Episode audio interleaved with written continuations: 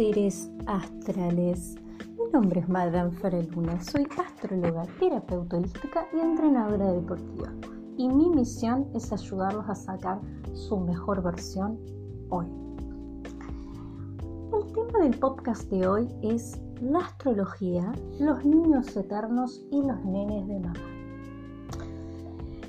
Tema complejo para las personas sensibles o que carezcan de autocrítica, no les recomiendo llegar hasta el final de este podcast porque voy a hablar muy, muy, muy específicamente de este tipo de personas. Bien,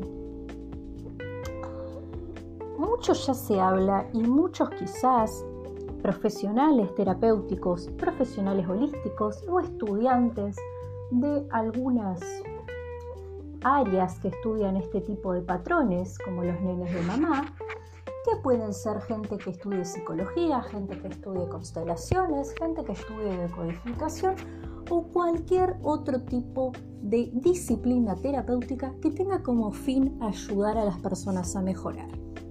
Quizás para estas personas de lo que vamos a hablar no es nada nuevo, pero sí me gustaría que las personas que no son idóneas y que quieran mejorar su vida o sus vínculos entiendan este tipo de comportamientos y aprendan a identificarlos. Entonces, volvemos al tema del título de hoy. La astrología, los nenes, los eternos nenes y los nenes de mamá. O los niños eternos, como le quieran llamar. Bien, ¿Estamos haciendo algún tipo de ataque hacia el sexo masculino? No, para nada. Es simplemente un título. También esto mismo se le puede adherir a las personas que sean de sexo femenino. Bien, también pueden ser las nenas de papá y también pueden ser las nenas eternas. La verdad que el tema es exactamente el mismo. Bien, vamos a empezar por algunas cositas básicas.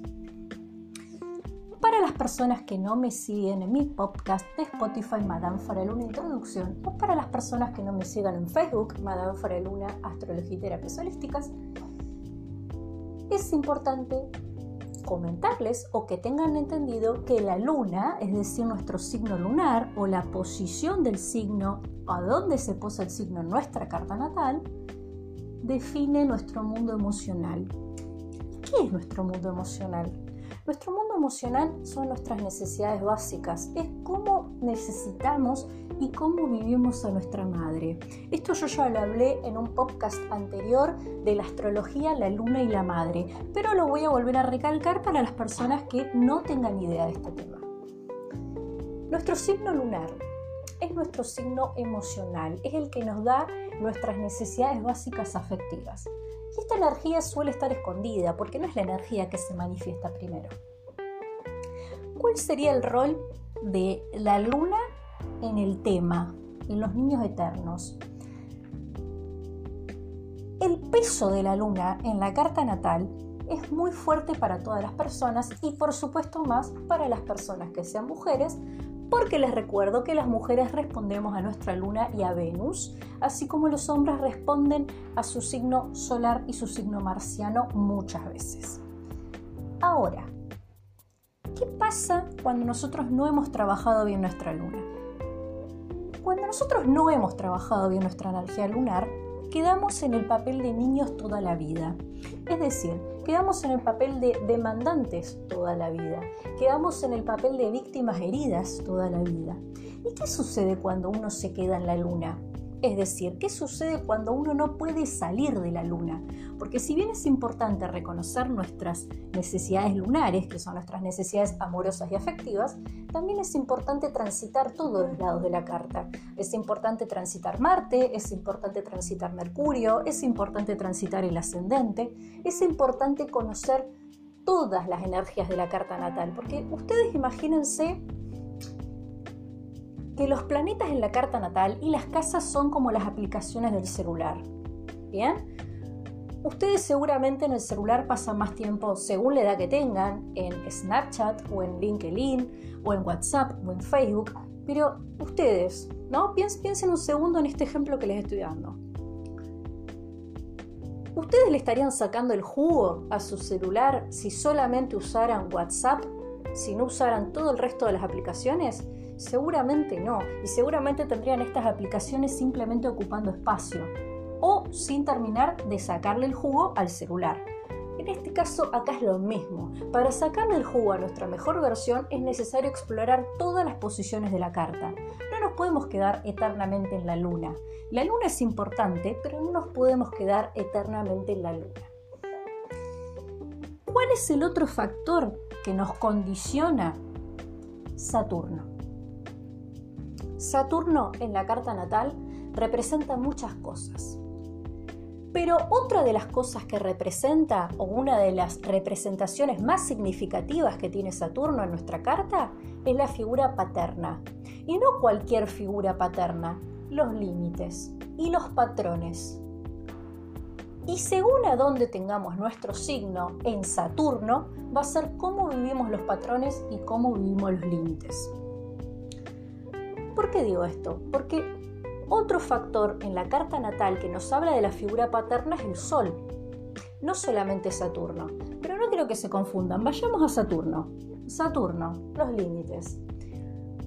Nunca va a ser lo mismo un Saturno en un signo de tierra, es decir, Tauro, Capricornio y Virgo, que un Saturno en un signo de, supongamos, aire, Libra, Acuario y Géminis. ¿Por qué no va a ser lo mismo? Porque los patrones y los límites van a estar puestos de diferente manera. Los patrones y los límites en un Saturno en un signo de aire nos van a hablar de muchas tendencias a, los mecanismos de defensa de la intelectualizar las cosas o del razonamiento excesivo. Probablemente personas que les cuesta conectarse con sus emociones y que recurren mucho al razonamiento para todo. Bien, este va a ser el patrón repetitivo. Bien, y a la otra persona lo que le va a costar a la descendencia va a ser conectarse con sus emociones. Bien, ¿a dónde va a estar el patrón repetitivo si nosotros tuviéramos Saturno en un signo de tierra? En las tradiciones. Es decir, si mamá todos los días cuando se levantaba regaba la vereda, vos sin siquiera pensar por qué lo hace o si está bien o está mal, vas a regar todos los días la vereda como hacía mamá. Todos tenemos patrones repetitivos, todos, me incluyo. Pero es importante saber a dónde tenemos los límites, dónde tenemos a Saturno y dónde tenemos a la Luna, para no quedarnos enraigados en el estado de niños eternos. Ustedes si ven a la gente en el metro, en el colectivo, en la calle, en la escuela, ¿qué hace un niño cuando quiere que la madre le dé algo? Naturalmente los niños hacen un berrinche. ¿no? Todos sabemos que los niños se ponen berrinchosos para conseguir las cosas. Acá hay dos tipos de posibilidades. O la madre le da lo que quiere o no se lo da. Y dependiendo de la acción de la madre, va a ser la manera en la que el niño va a demandar las cosas más adelante. Lógicamente los niños no son pavos. Si ven que haciendo un berrinche la madre le da las cosas, van a hacer un berrinche toda su vida. Si ven que la madre no le da las cosas con un berrinche, van a buscar otra estrategia. Y esto queda incorporado de alguna manera en tu cerebro. Ahora, ¿qué pasa cuando el niño va creciendo? Un chico que tenga 11 o 12 años que haga un berrinche cada vez que quiera algo, no sería muy natural que digamos. Y si lo hace es porque la madre se lo ha permitido. ¿Por qué estoy diciendo esto? Porque hay personas que llegan a la adultez con una incapacidad de resolver las cosas sin caer en el famoso berrinche. Porque el berrinche en un adulto se ve de otra manera. El berrinche en un adulto se ve en el victimismo. El berrinche en un adulto se ve en la manipulación. Y acá no estoy diciendo que, que nadie manipula porque todos en algún momento manipulamos las cosas para llegar a un objetivo. Pero acá hay que diferenciar entre una manipulación esporádica y exclusiva de una situación a una persona que todo el tiempo patológicamente tiende a manipular a los demás para obtener lo que quiere. Ahí podríamos estar hablando de dos tipos de personas. Podemos estar hablando de una persona que podría tener personalidad narcisista o podemos estar hablando de un eterno niño. Un eterno niño. ¿Cuál es el siguiente problema que tienen los eternos niños? Que no pueden salir de la pollera de sus madres y si son mujeres no pueden salir de los pantalones de sus padres. Son estas personas que están todo el tiempo tratando de meterse en las decisiones de sus padres. Son estas personas que siempre piensan que los padres son lo más importante. Y acá no estoy hablando de que hay que ser desagradecidos o no pensar que los padres son importantes porque hay que darles el rol que ocupan. Pero sí estoy hablando de estas personas que superan los 21 años de edad y no son capaces de proyectar su vida, de tomar decisiones, de accionar sin la figura de los padres. Y acá tengamos cuidado porque poco y nada tiene que ver con si ustedes por situaciones económicas de la vida o de la salud mental de alguien están viviendo con sus padres. No estamos hablando de eso, porque eso es, tiene muchísimas otras implicancias, no solamente el tema del rol que le das. Esto tiene que ver con aquellas personas que viven para los padres. Es decir, se emparejan con gente que les cae bien a los padres si tienen, supongamos, ya que hablamos de parejas, si están en pareja con alguien, ya sea hace muchos años, ya sea poco tiempo, tienen el comportamiento. ¿Ustedes alguna vieron Los Simpson? ¿Vieron el, ¿Vieron el personaje Skinner, el director, del, el director del colegio de Bart Simpson? Ustedes si le prestan atención a la relación que tiene Skinner con la madre, para Skinner la madre siempre está primero. Y de hecho, Skinner, cuando instala una relación afectiva con Selma, la maestra de Bart Simpson, siempre primero está la madre. Skinner siempre termina decepcionando a Selma porque para él siempre está primero la madre. Acá está el niño eterno. El niño eterno no tiene tiempo para amar a otra persona que no sea la madre. Es incapaz de desapegarse de la figura de su madre y su madre siempre está primero. Lo mismo le pasa a las mujeres que siempre primero está el padre.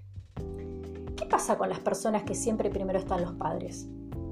Primero, que terminan siendo víctimas de las necesidades de sus padres y muchas veces de chantaje emocional. Pero segundo, les cuesta mucho generar su propio sistema, les cuesta mucho generar su familia y por supuesto les cuesta mucho generar relaciones sanas o terminan en relaciones patológicas con personas con mucha cantidad de trastornos o conflictos mentales. Pero por sobre todas las cosas, son estas personas que pareciera que nunca logran nada. Ahora, ese si estamos hablando de los niños eternos. Los niños de mamá. Los niños de mamá y los niños eternos van más o menos acompañados, van más o menos de la mano, ¿no? Son prácticamente lo mismo, diríamos. Ahora,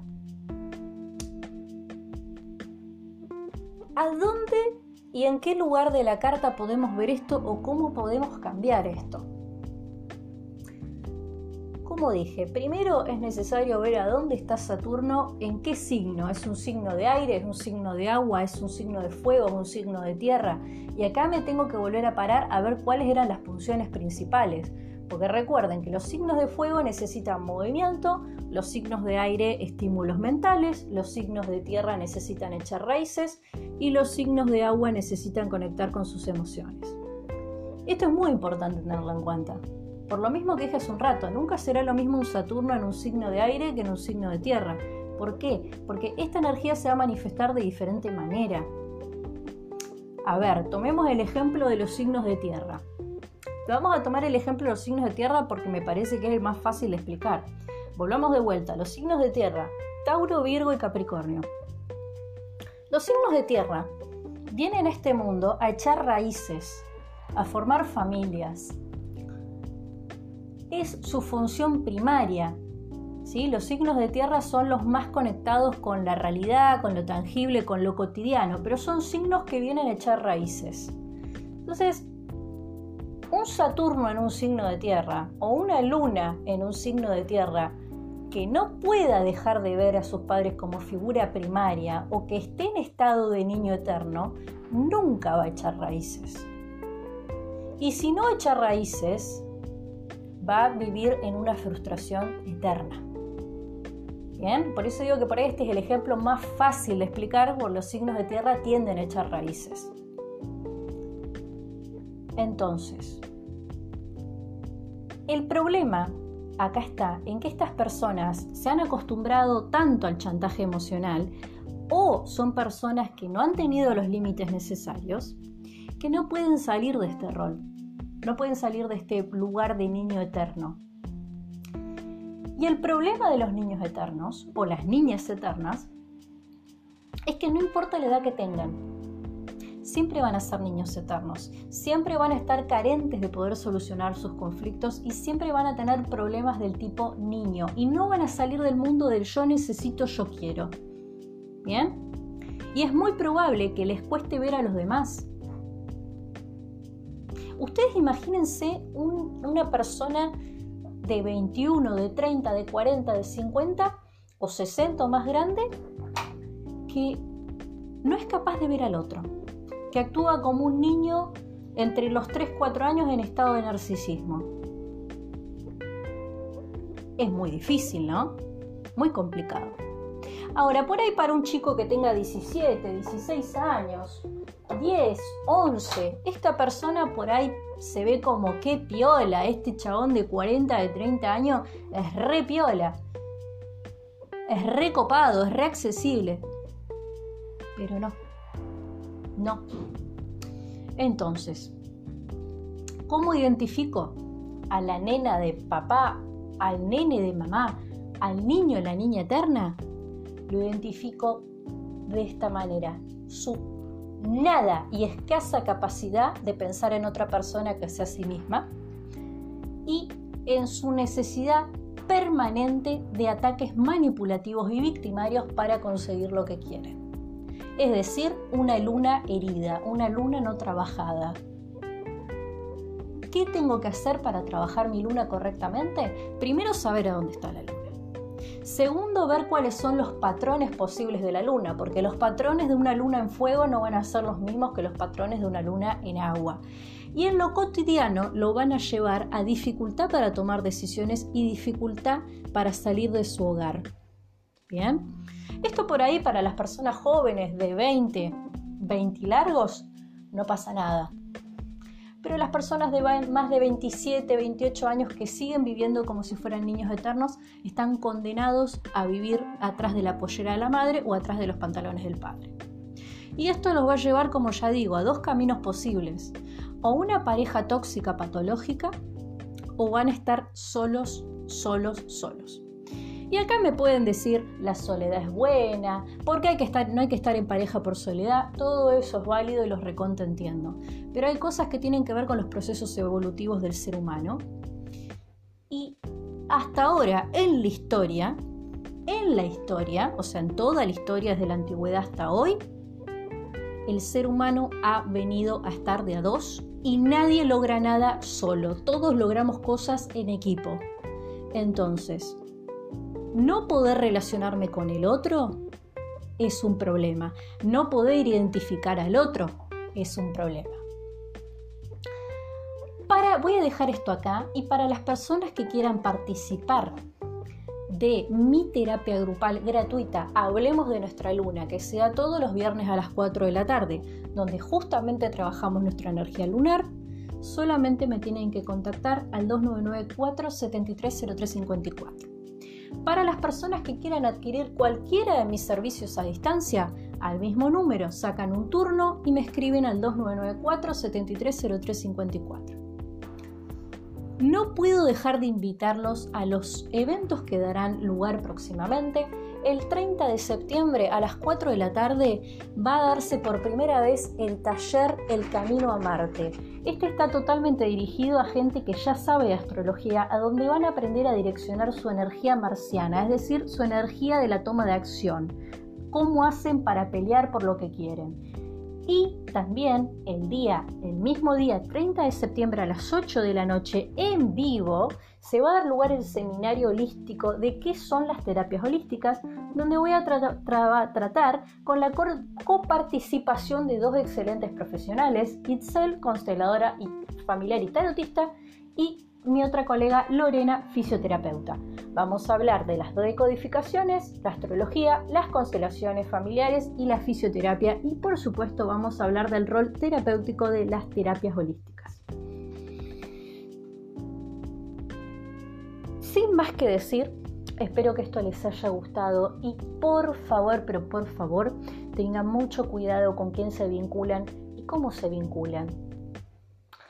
Porque la base de tener una vida sana y plena, y plena, perdón, no es tanto el dinero que puedas adquirir, que por supuesto el dinero nos da un millón de posibilidades, sino el vínculo que tengas con el otro y el vínculo que tengas con vos mismo. Y recuerda que como vibras atraes. Espero que este podcast les haya gustado y para las personas que quieran trabajar su luna, comuníquense al número que les di, 2994-730354 y pidan por la actividad Hablemos de nuestra luna. Y las personas que quieran sacarle el jugo a su carta natal, piden una sesión astrológica y también me llaman al mismo número. Espero que esto les haya gustado. Si les gustó, siéntanse libres de compartirlo. Saludos astrales.